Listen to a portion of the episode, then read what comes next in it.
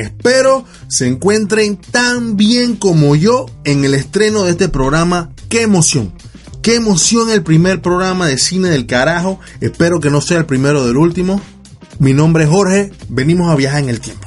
Venimos a viajar en el tiempo del mundo cinematográfico, del mundo de series de televisión, de todo este mundo de la cultura pop en general. Vamos a viajar en el tiempo, vamos a hablar de películas del pasado, vamos a viajar de películas que están por salir, vamos a viajar de, todo lo que tenga que ver con la cultura pop en general.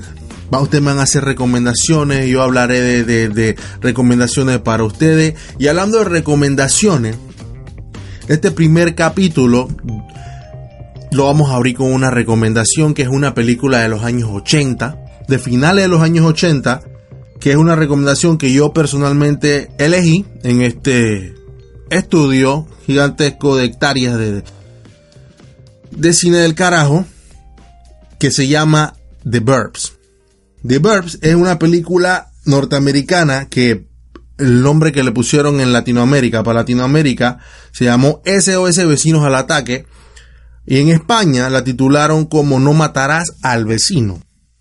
The Burbs, The Burbs perdón, fue una película dirigida por Joe Dante, que Joe Dante tiene una, un director norteamericano, eh, productor estadounidense, que tiene una vasta lista de film, filmatográfica, como, con nombres como The Looney Tunes, ha trabajado con Small Soldier, trabajó en televisión con CSI New York, también hizo Master of Horrors, también hizo The Gremlins, trabajó y colaboró con Steven Spielberg, George Miller en The Twilight Zone, hizo Las Pirañas en 1978 también, o sea que no es un pelagato que está ahí arrancándose los huevos, es un buen director.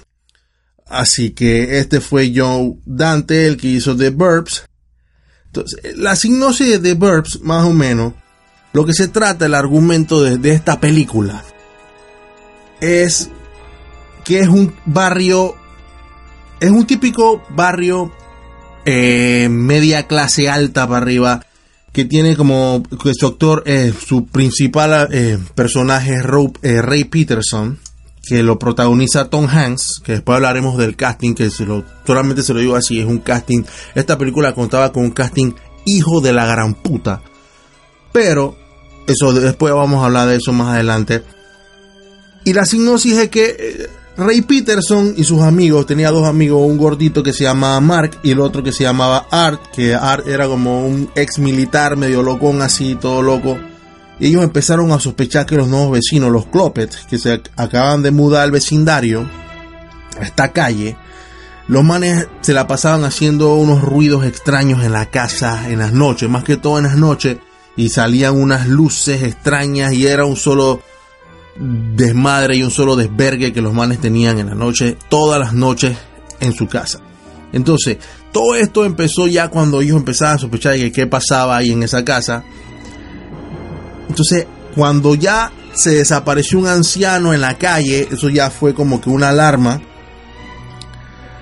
y Rey cada vez ya más nervioso y asustado, entonces ya él empezó como a sospechar más de la de los clopes, de que esto, que esto, man es tan raro. Tú sabes que habló con este man, con Mark, y habló con, con Art. Y le dijo, tú sabes que vamos a hacer una visita a estos manes, vamos a hablar con ellos para ver qué es lo que es. Y fueron y lo visitaron. Bueno, los clopes son tres manes ahí. Uno es un doctor, un viejo un doctor. El otro es como un mayordomo, un man que es un mayordomo. Y el otro es un pelado que se ve como que jamás fue a la escuela, el man no sale, no hace nada, el man es, un man ahí, un loquito. Bueno, la vaina es que estos tres individuos, tantos como misteriosos y esto y estos manes entran, van con las mujeres y eso para allá a hablar con los tipos. La cuestión es que ellos no encuentran nada sospechoso. Eran excéntricos y todo, pero como que no encuentran las suficientes pruebas como para decir, este man secuestraron al viejo. Pero Rey no quedó satisfecho con eso. La vaina que Rey vino y agarró a los dos frenes y los convenció de que fueran a allanar la, casa del man en la noche y que excavaran en el sótano para ver si encontraban unos cadáveres. Y entonces desde ahí ustedes ya se imaginan todo el desvergue que se formó. Y entonces, y ya hasta ahí lo voy a dejar porque no voy a seguir spoileándoles, pero este es más o menos la signosis de lo que es la película y lo que se formó en la, en la cual. You know, did you ever see the movie The Sentinel, Mr. Peterson? It's about the old guy who owns the apartment, which is kind of like the uh, gateway to hell. No, I, I didn't see that. Oh, well, I was doing some thinking. And you know, being that their last house burned down and all, it's like maybe Con el rodaje, el rodaje tiene un montón de situaciones cómicas y extrañas al mismo tiempo que sucedieron. Que vamos a hablándole poco a poco sobre esta película. Una de esas, uno de estos puntos es la locación de esta película. La locación de esta película se firmó en los backlogs de Universal Studios. Son los sets grandes que ellos tienen. Y fue grabada toda ahí. No salieron a la calle a en ningún lado ni nada. Ellos grabaron toda la película entera en un set. La cual también esa misma, ese mismo set se prestó para otras producciones grandes también como Ama de Casa Desesperada. Prestaron el set para eso. También trabajaron una de esas casas, las trabajaron en, en la serie de Monster de 1964. También trabajaron en esas mismas casas para la serie de 1957 que se llama Leave It to Behavior. Ray. Ray, there's no doubt anymore. This is real. Your neighbors are murdering people. They're chopping them up. They're burying them in their backyard. Ray, this is Walter.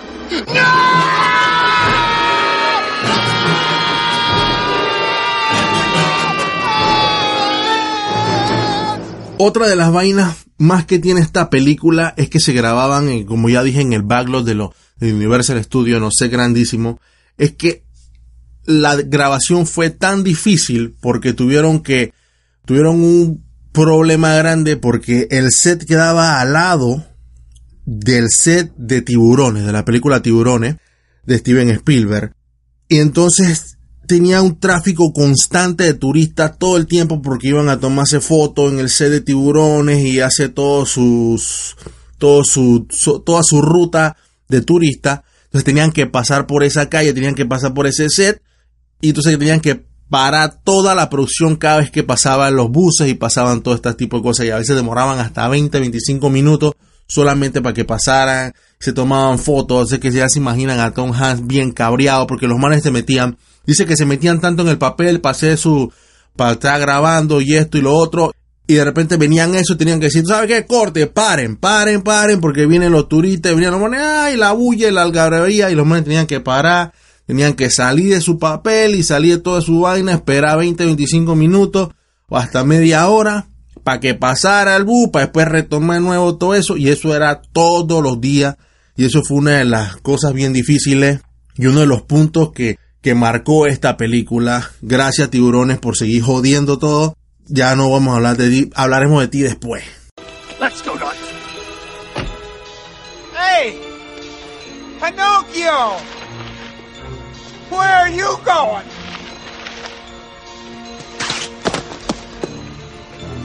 Gotcha.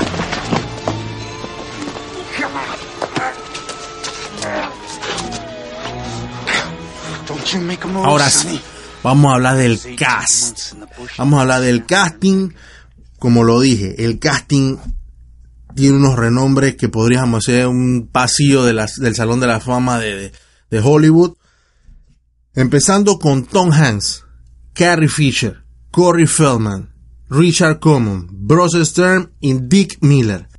Pero más allá de todo esto, vamos, vamos a dejar un poquito al lado todo esto de, de uno de los datos cómicos de, de, este casting, dejando a Tom Hanks y a Carrie Fisher y a los demás, es el perrito. Hay un perrito dentro de esta película, hay un perrito dentro de esta película, un poodle, un perrito de esos blancos.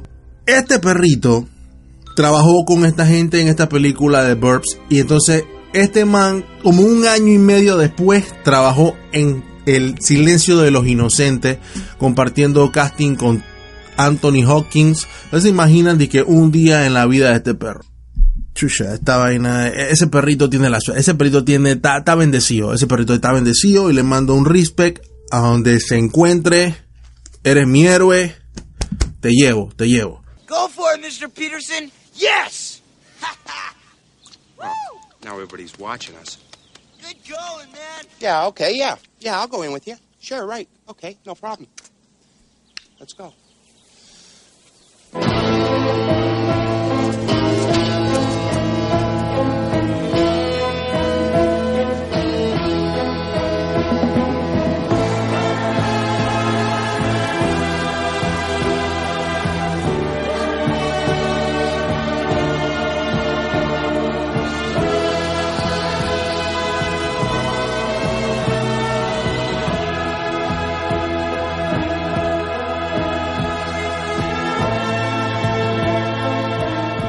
Como otro dato curioso, también fueron los Grengly. Los Gremlins dentro de esta película porque hicieron un pequeño cameo. Ya para los años 80, ya los Gremlins tenían ya su primera película, creo que fue en el 84.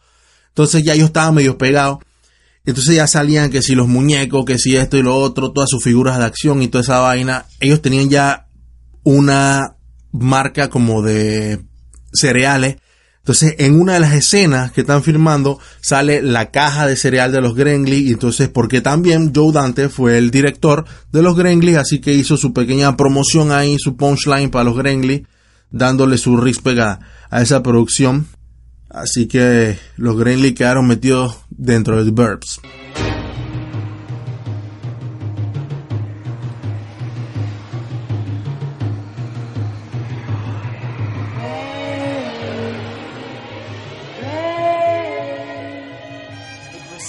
nice of you to invite the new neighbors over for a barbecue.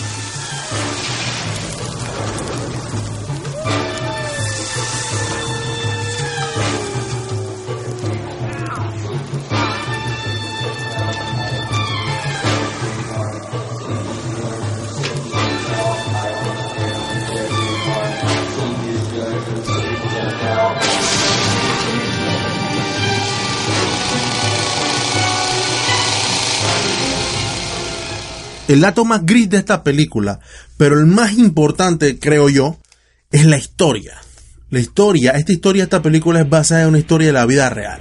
El, escritor Donna Olsen de esta, del guion de esta película se basó en un caso de la vida real en 1930, eh, basado en un asesino, un asesino en serie llamado, le llamaban en ese entonces le llaman el hacha asesina que era también un suburbio de Estados Unidos y un vecindario.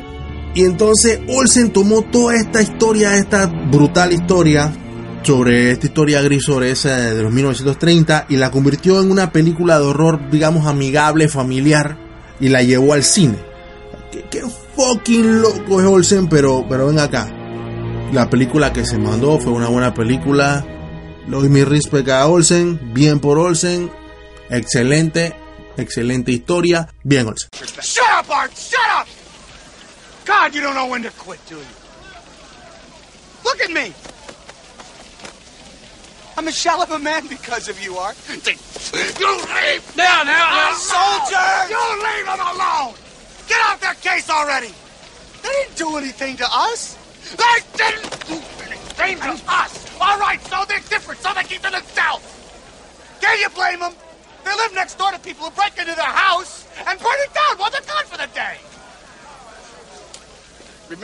Bueno, y a resumidas cuentas ya de, de, de, toda esta película, mi resumen, mi recomendación es que la vean.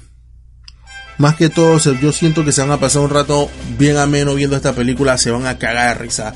Es una película que te puedes ver un sábado por la noche, un par de cervezas, eh, invita a tu frene, invita a tus amigos, la pasas bien eh, familiar también, te vas a reír, no voy a darte spoiler, voy a tratar de no darte spoiler en esta primera en este primer episodio, va a spoiler, creo que los spoilers deberían tener una caducación, deberían tener un tope, eh, y entre otras, en mi perspectiva de mi puntuación del 1 al 10, yo le daría un 8, te daré los datos, yo creo que la puedes encontrar, si la quieres alquilar, la puedes alquilar en YouTube, la puedes alquilar en la puedes alquilar en Amazon Prime, la puedes alquilar en Google Play, la puedes alquilar en iTunes, la puedes alquilar en Voodoo. No la piratería, la piratería no está cool. Pero bueno, todo lo hemos hecho. Si no te queda de otra, bueno, métele en la piratería también, pero no es lo correcto, pero igual. Mi recomendación es que la veas, la pases, lo escribas en los comentarios, por donde sea que lo veas. Esto es cine del carajo, déjame tu comentario Vamos a tratar sacando un capítulo cada semana hablando de cualquier tipo de película. Dame tus recomendaciones, cualquier otra película que quieras que vea, haga una reseña o hable lo que sea. Vuelvo y digo, yo no soy un profesional, yo solamente soy cualquier persona igual que tú hablando de hablando mierdas de películas de lo que me gusta, de lo que de, de lo que nos gusta. Esto somos nosotros, esto es cine del carajo, es un arte del carajo. Nos vemos. Peace off. Hasta la próxima.